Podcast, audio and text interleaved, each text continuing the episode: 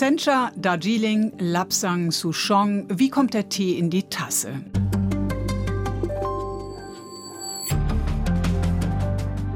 Weltweit gehört Tee zum täglichen Leben. In Deutschland seltener als beispielsweise in Großbritannien. Dafür setzt man hierzulande mehr auf Qualität. Aber woher stammt der Tee, den wir konsumieren? Unter welchen Bedingungen wird er produziert und können wir ihn guten Gewissens trinken? Darüber spreche ich mit Peter Rohrsen, Kulturwissenschaftler und Teesommelier. Guten Tag, Herr Dr. Rohrsen. Guten Tag, Frau Mattei. Mattei fragt. Ein Podcast mit Sabina Mattei.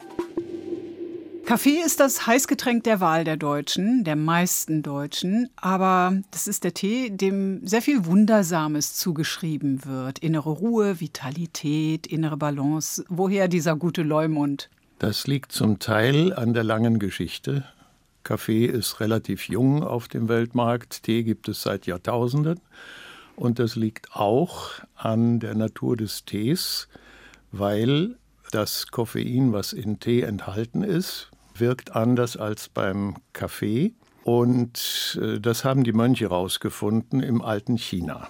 Derjenige, der den Buddhismus in Asien verbreitet hat, Bodhidharma, der hat bei den Mönchen dann das Tee trinken gelernt und gemerkt, dass er beim Meditieren dann nicht einschläft. Soweit die Legende. Wie sind Sie selbst denn auf den Tee gekommen? Das war zur Studienzeit in St. Andrews in Schottland.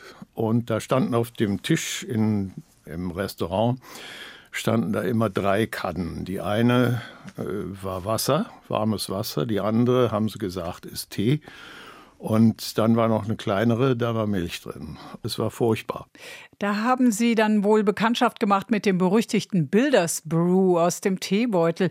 Wieso sind Sie trotzdem zum Teeliebhaber geworden? Tee lieben gelernt habe ich dann später äh, in Göttingen. Im Studentenwohnheim hatten wir einen Ostfriesen, und der kannte sich natürlich bestens aus. Da habe ich Geschmack gefunden an gutem Tee, weil das, was in Schottland serviert worden war, würde ich heute gar nicht mehr anfassen. Woran merkt man, dass man es mit einem guten Tee zu tun hat? Am Geschmack. Ich sage es mal ganz simpel, weil man kann sehr viele Gründe medizinischer Art und äh, ja, heute ist Tee ja vor allem als Gesundheitsgetränk auf dem Markt. Das wird überall propagiert. Die Marketingkampagnen werden darauf hin. Wenn Tee nicht schmeckt, soll man es überlassen. Sie haben jetzt gerade gesagt, wenn es einem nicht schmeckt, dann soll man es lassen. Welcher Tee muss es denn für Sie sein? Das ist sehr unterschiedlich nach der Tageszeit und nach, auch nach der Tagesform, je nachdem, was es dazu gibt im Moment, also es geht morgens immer los mit einem ganz schweren, sonst komme ich nicht in die Gänge, mit einem ganz schweren Assam oder mit, einem, mit einer Frühstücksmischung, die es in sich hat. Und äh, ich habe das mal gesagt, ich brauche Tee zum Anschieben, sonst geht da nichts. Und dann äh, mittags wird es fein. Da gibt es äh, einen Darjeeling oder einen äh, sehr guten Japaner oder Koreaner. Und wir haben das Glück, dass wir in der Familie eine Koreanerin haben. Und wann immer die nach Seoul fährt, bringt sie Tee wieder mit zurück. Und das ist sehr guter Tee. Den exportieren die nicht. Den trinken sie lieber selber. Oder bringen ihn als Geschenk mit. Wir reden über Blatttee, über losen Tee. Warum verachten Sie den Teebeutel? Wegen Ihrer Erfahrung als Student in Schottland? Ja, wirkliche Teetrinker lassen Beutel schlicht links liegen. In Japan, in China. Populär sind sie vor allem in Großbritannien.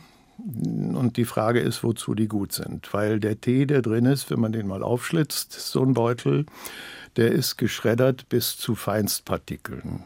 Und wenn Sie den zwei Tage offen liegen lassen, ist das Aroma weg. Und wenn Sie eine eine Schachtel mit Teebeuteln aufmachen und die 14 Tage offen stehen lassen, ist auch da das Aroma weg, was sowieso nicht sehr ausgeprägt war.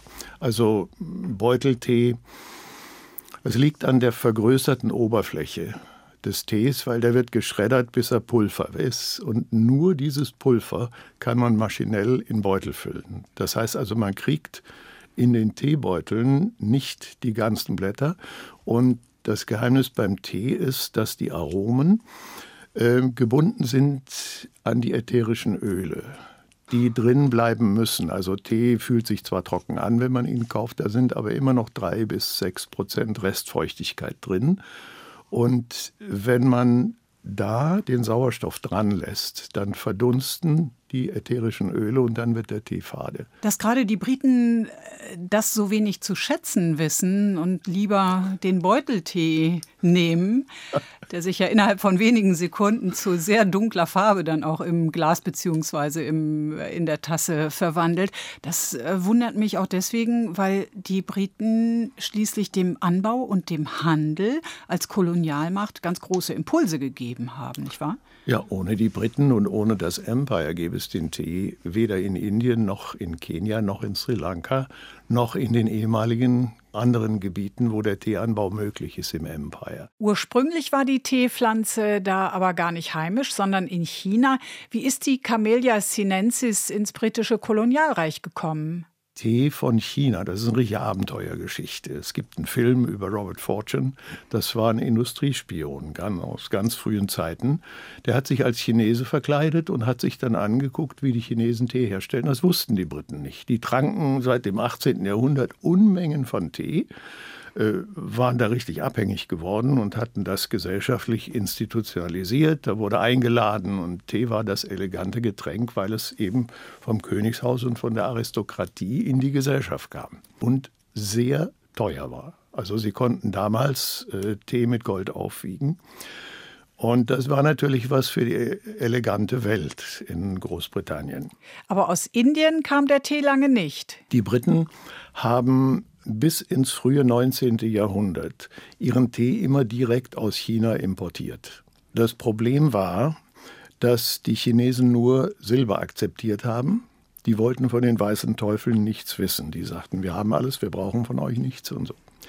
Und es gab nur den Hafen in Kanton, also dem heutigen Guangzhou, der für den Teehandel über bestimmte Kaufleute, die lizenziert und sehr streng kontrolliert wurden, äh, wo der Teehandel dann abgewickelt werden konnte. Es gab also chinesische Handelsbarrieren, dann lieferten sich Briten und Chinesen in der ersten Hälfte des 19. Jahrhunderts auch noch Kriege um Opium. Da musste also eine neue Quelle, ein neues Anbaugebiet für Tee her. In Kalkutta haben Botaniker geforscht, weil die hatten sich in Indien umgesehen und hatten festgestellt, hier müsste eigentlich auch Tee wachsen.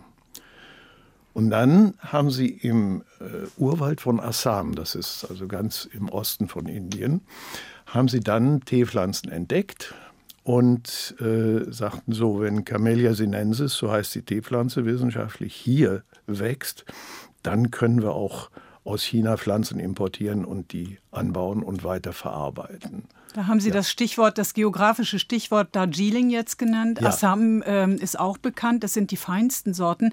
Diese Landstriche in Indien, was macht denn den Tee dort so besonders? Es ist, wie die Weinkenner sagen, das Terroir, also die Erde und die natürliche Umgebung. Und es ist die Höhenlage vor allem im Himalaya, weil das ist wie beim Wein, wenn die Sonne möglichst senkrecht auf die Teebüsche fällt, dann bilden die Blätter mehr äh, Koffein und mehr Aromen. Und außerdem braucht man beträchtliche Regenmengen, um äh, die Teepflanzen wachsen zu lassen. Beides ist gegeben in Indien und auch in Sri Lanka und auch im Hochland von Kenia, also am Great Rift Valley. Und das sind die Hauptzentren für den Teeanbau in den ehemaligen britischen Kolonien heute. Äh, mit Blick auf Indien sind denn Teeanbau, Ernte, Verarbeitung genauso industrialisiert wie in unseren Breitengraden heutzutage die Landwirtschaft? Anders. Sie können Tee nicht großflächig anbauen wie bei uns äh, die, die Land, äh, landwirtschaftlichen Produkte, also das Getreide oder die Kartoffeln oder sowas, die bei uns geerntet werden. Das geht schlicht wegen des Terrains nicht. Wenn man sich die engen Täler in Darjeeling zum Beispiel beguckt, äh, da können Sie das vergessen. Aber es ist so, dass sehr viel Chemie noch eingesetzt wird. Einmal zum Düngen, dann um die Pflanzen zu schützen und auch um Schädlinge umzubringen. Und ähm, die Folge ist, dass die Teegärten dann stumm werden. Es gibt keine Insekten mehr, infolgedessen auch keine Vögel mehr. Und Sie merken sofort, wenn Sie in einen Biogarten kommen, dass da anders gewirtschaftet wird, weil inzwischen was Darjeeling betrifft, kommen 70 Prozent des Darjeeling-Tees als Bio-Ware nach Deutschland. Und das ist ein Riesenerfolg. Darjeeling war komplett runtergewirtschaftet durch die auf Masse getrimmte Teeproduktion, die dann vor allem für die Beutel vorbereitet wurde. Und es ist ja mal schade, das macht man nicht, dass man da Dealing in den Beutel packt. Ne? Man findet ja heutzutage Biotees, also auch solche First- und Second-Flush äh, zum Beispiel, selbst in Supermärkten und in Drogerien. Wie kann man denn die garantieren, dass die Qualität stimmt? Bio ist nicht gleich Bio. Das muss man gleich erstmal vorab, weil Biotee wird zertifiziert und wenn Riesenfirmen, ich rede hier nicht von deutschen Teefirmen, da ist keine in der ersten Liga international, wenn Riesenfirmen die Zertifizierorganisationen finanzieren, dann können Sie sich schon überlegen, was bei rauskommt. Ich möchte jetzt keine Namen nennen, weil sonst mache ich äh, mich sofort da angreifbar, aber Sie können sich darauf verlassen, dass wenn 0,3 äh, Prozent in, einer, in einem Fertiggetränk als äh, Teeextrakt da drin sind und es ist ein Fairtrade oder anderes Biozertifikat drauf. Wer es glaubt, wird selig. Einer der größten Importeure von hochwertigem indischen Tee ist die Teekampagne, angesiedelt in Potsdam. Das ist ein Unternehmen, das von einem Professor an der Freien Universität Berlin gegründet worden war. Worauf gründet deren Erfolg? Weil dieser Professor ist Günter Faltin, der war ein richtiger Rebell. Der hat sich in Darjeeling erstmal genau umgeguckt, der hatte keine Ahnung von Tee. Der Mann ist Ökonom. Und ihm war aufgefallen, dass die deutschen Unternehmen in Darjeeling den Tee einkaufen zu einem Preis, der äh, um 900 Prozent niedriger ist als das, was hier im Laden dann verlangt wird. Und dann hat er nachgesehen, woher denn diese Spanne kommt und ähm, hat gesagt, brauchen wir denn das alles, was den Tee teuer macht? Sprich also das gesamte Sortiment in jedem Laden, dann die kleinen Packungen, die müssen gelagert werden, jede Packung muss abgepackt werden, für ein Kilo brauchen sie dann 20 Etiketten und so weiter. Und wenn Sie das hochrechnen, dann ist das ganz beträchtlich. So, da hat er angefangen und hat gesagt, wir brauchen nicht den ganzen Teebauchladen, eine Sorte und zwar die beste ist richtig. Und dann brauchen wir auch nicht die Läden. Wir verschicken über damals schon ähm, Transportdienstleister und äh, dann verkaufen wir übers Internet. Und er wollte auch nicht die Werbung sehen mit den äh, geschönten Fotos und den schönen äh, Sprüchen, die dann alles Mögliche verheißen, sondern wir erzählen den Verbrauchern, dass wir unser oder wie wir unseren Tee behandeln. Nämlich, der Tee wird ohne Chemikalien kultiviert. Er wird sehr schonend verarbeitet und er kommt als äh, Spitzenblatttee dann nach Deutschland und wird von uns weiterverkauft in 1 Kilo Packungen. Das gilt dann für den Verkauf in Deutschland. Wie konnte er das denn in Indien durchsetzen bei den Herstellern? Das ist eine sehr schwierige Frage gewesen, die musste er beantworten, weil wenn man umstellt von der konventionellen Produktion auf Bioproduktion hat man Verluste, 20 bis 30 Prozent, und das zieht sich über vier bis fünf Jahre. Das ist ein wirkliches Wagnis für die Teegärten. Das heißt, die müssen die Versicherung bekommen, dass das, was sie produzieren, nachher auch gekauft wird, und zwar zu einem Preis, mit dem sie leben können. Das war die Voraussetzung, und da ist äh, die Kampagne dann hingegangen und hat gesagt, wir zahlen euch keine Minimalpreise, sondern 50 Prozent des Preises, den die Verbraucher bei uns bezahlen, geht direkt an die Produzenten.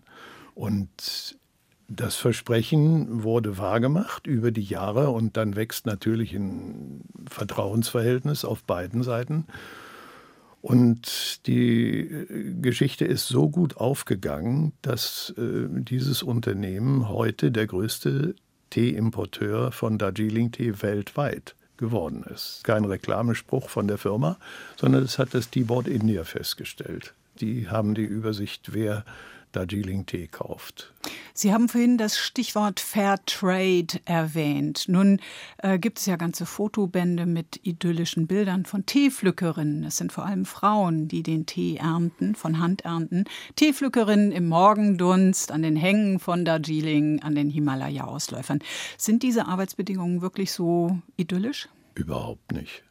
Das ist harte Knochenarbeit, die auch noch sehr gefährlich ist. Wenn man mit denen mal irgendwo äh, unterwegs gewesen ist, in so einem Steilhang, die müssen pro Tag während der Hauptsaison, während der Vorsaison sind die Blätter kleiner, da können sie nicht so viel pflücken, aber während der Hauptsaison ernten die pro Tag zwischen 15 und 20 Kilo. Die müssen sie die ganze Zeit auf dem Rücken tragen. Und das ist eine sehr erhebliche Belastung für den Rücken. Und wenn Pestizide noch eingesetzt werden, dann ergeben sich daraus auch erhebliche Konsequenzen für die Gesundheit. Wie wird das denn entlohnt? Was verdienen die Frauen? Das ist eine Frage, die sehr komplex zu beantworten ist, weil die Frauen kriegen nicht nur den Lohn auf die Hand, das sind 2,50 bis 3 Euro pro Tag in Darjeeling zurzeit. Anderswo, in Kenia, äh, sind es 1,80 Euro. In Indien wird es, glaube ich, auch von einem Gesetz geregelt, das schon einige Jahrzehnte alt ist und der Lohn orientiert sich wohl auch an, am indischen Mindestlohn. Gibt es denn zusätzlich noch äh, Sozialleistungen zum Beispiel? Ja, es gibt äh, Altersvorsorge in natürlich beschränktem Umfang. Es gibt Materialleistungen der Plantage und die Plantage muss für die Unterbringung ihrer Arbeiterinnen sorgen weil die aber von dem Geld, was sie auf die Hand kriegen, ihre Familien nicht ernähren können, haben die meistens noch ein oder zwei Jobs nebenher und sie kommen dann nicht äh, zum Pflücken in der Teeplantage. Obwohl sie das müssen, weil sonst verlieren sie ihr Wohnrecht. Und in dieser Situation muss jeder Teegarten äh, damit fertig werden, dass bis zu 40 Prozent des Personals nicht auftaucht. Und das ist eine ganz schwierige wirtschaftliche Klemme, aus der sich jeder dann irgendwie rausfinden muss. Und er muss dann die Preise für den Spitzentee hochsetzen, der exportiert wird, sonst kommt er nicht über die Runden. Sie mhm. können heute für zweieinhalb bis drei Millionen einen Garten in Darjeeling kaufen, aber Sie zahlen, wenn Sie den betreiben, bei drauf. Ne? Was heißt das denn auf Dauer für die Teeproduktion? Also wird Tee eines Tages zur qualitativ hochwertigen Rarität, die sich äh, nur noch wirklich gut Betuchte leisten können, oder, oder werden Anbau und Ernte dann, dann doch industrialisiert zu Lasten der Qualität? Ich habe keine Kristallkugel dabei. Aber es gibt jetzt gerade nach Corona, wo die Leute im Lockdown dann zu Hause waren und Homeoffice getrieben waren, gibt es eine neue äh, Marktstatistik, Marktübersicht von, vom äh, Deutschen Tee- und Kräuterteeverband. Und da stellt sich raus, dass Tee kräftig zugelegt hat. Es gibt dafür natürlich mehrere Gründe. Erstmal haben die Leute Zeit und es ist dann auch so, dass man sich dann, wenn man Zeit hat und nicht den äh, Arbeitsdruck am Arbeitsplatz hat und die Augen der Kolleginnen und Kollegen dann auf dem Schreibtisch, dass man dann sehr viel relaxter umgehen kann und dafür ist Tee wie geschaffen. Die Deutschen trinken vor allem Kräuter- und Früchtetee. 70 Prozent des Teeumsatzes sind Kräuter- und Früchtetees, 28 äh, sind äh, Schwarz- und Grüntees, also mit Koffein. Aber auch da äh, waren signifikante Zuwächse. Und ich finde das natürlich erfreulich. Aber es gibt ja, ähm, also das Angebot hat sich ja durchaus verändert. Also es wird zum Beispiel Eistee angeboten, auch so Fertigprodukte. Äh, zählt das für Sie überhaupt zu Tee, also zu diesem Marktsegment? Oder Sie lachen jetzt schon? Ja, also bei den Teenies ist jetzt RTD, das heißt Ready to Drink, das Fertiggetränk, was man dann aus dem Regal nimmt und dann probiert und wenn es nicht gekühlt ist, dann kann man es gleich wieder ausspucken. Das ist dermaßen süß, das Zeug, dass es äh, also schon fast ekelhaft ist. Dann gibt es äh, Bubble Tea, also diese Boba Boba mit den Perlen. Auch die sind fast reiner Zucker. aus Alginat und sowas. Und dann gibt es eine besonders interessante Geschichte, die jetzt mit Riesenaufwand, Coca-Cola steigt da jetzt auch ein. Denen ist das Geschäft, was da richtig in Gang gekommen ist in den USA, äh, in die Nase gestiegen. Die dürfen das der Konkurrenz nicht alleine überlassen. Das ist der sogenannte Kombucha. Kombu ist äh, japanisch für Braunalge. Und es gibt einen Algenaufguss in Japan, der wird Kombucha, Cha heißt D, Kombucha genannt. Nur das, was da als äh, Kombucha verkauft wird, hat damit gar nichts zu tun, weil dieses Kombucha ist äh, ein Gärgetränk, ähnlich wie Bier. Da wird auf sehr süßen Tee dann eine Hefekultur gesetzt, Scoby nennen sie das. Dann gärt das, ungefähr eine Woche lang und anschließend äh, entwickeln sich dann so mit der Gärung die Enzyme und so und auch sehr gesunde Stoffe inklusive Alkohol, der nicht so sehr gesund ist. Das ist zwischen äh, ja, 0,5 und 2 Prozent Alkohol. Naja, Bier schmeckt besser. Das sind dann, aber wenn ich Sie jetzt recht verstehe, dann sind das alles Produkte, die auf den Jugendmarkt zugeschnitten ja. sind, also eine junge Altersgruppe. Ja. Ist so hochwertiger Schwarztee, ist das eine Sache des Alters? Nicht unbedingt. Das ist eine Frage des Umgangs mit Tee, weil man muss über eine gewisse Zeit auch die Geschmacksknospen an Tee gewöhnen. Und wenn man das mit gutem Tee macht, dann weiß man, welcher Tee gut ist. Bei den Jugendlichen, die jetzt geködert werden, und mir macht das wirklich Sorge, weil es geht alles über ähm, die Hochverarbeitung. Also es wird massenweise Zucker eingesetzt, es werden künstliche Aromen eingesetzt, nach wie vor, obwohl die EU da im letzten Jahr einige äh, Aromen im Hinblick auf Bioprodukte verboten hat. Nur das gilt nicht für die Fertiggetränke. Und wenn Sie sich in den Regalen umgucken, in den Supermärkten oder in den Einzelhandelsgeschäften, da stehen ganze Regale voll mit dem Zeug. Also die nennen das Ice Tea der Teegehalt ist, wie ich vorhin sagte, 0,3 bis 1 Prozent maximal. Und das sind Teeextrakte, die zugesetzt werden.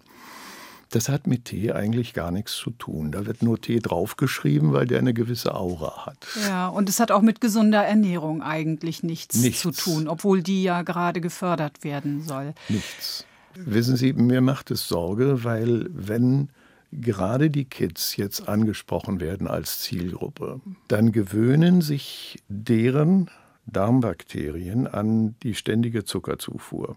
Und es gibt eine direkte Verbindung zwischen der Darmflora und dem Gehirn.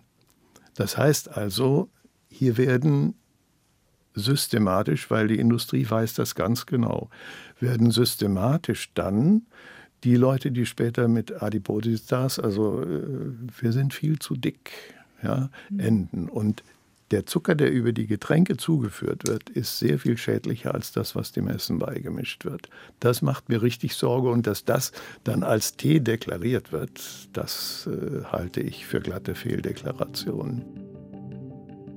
Herr Dr. Rosen, hat hochwertiger Tee dann angesichts solcher Konkurrenz eine Zukunft auf dem deutschen Markt? Ich denke ja, weil es ist ein sehr gesundes Getränk es ist ein sehr sauberes, in allen Stufen überwachtes Getränk und es ist eines, was sehr gut schmeckt. Das ist für mich das entscheidende Kriterium. Wenn er nicht schmeckt, soll man es stehen lassen.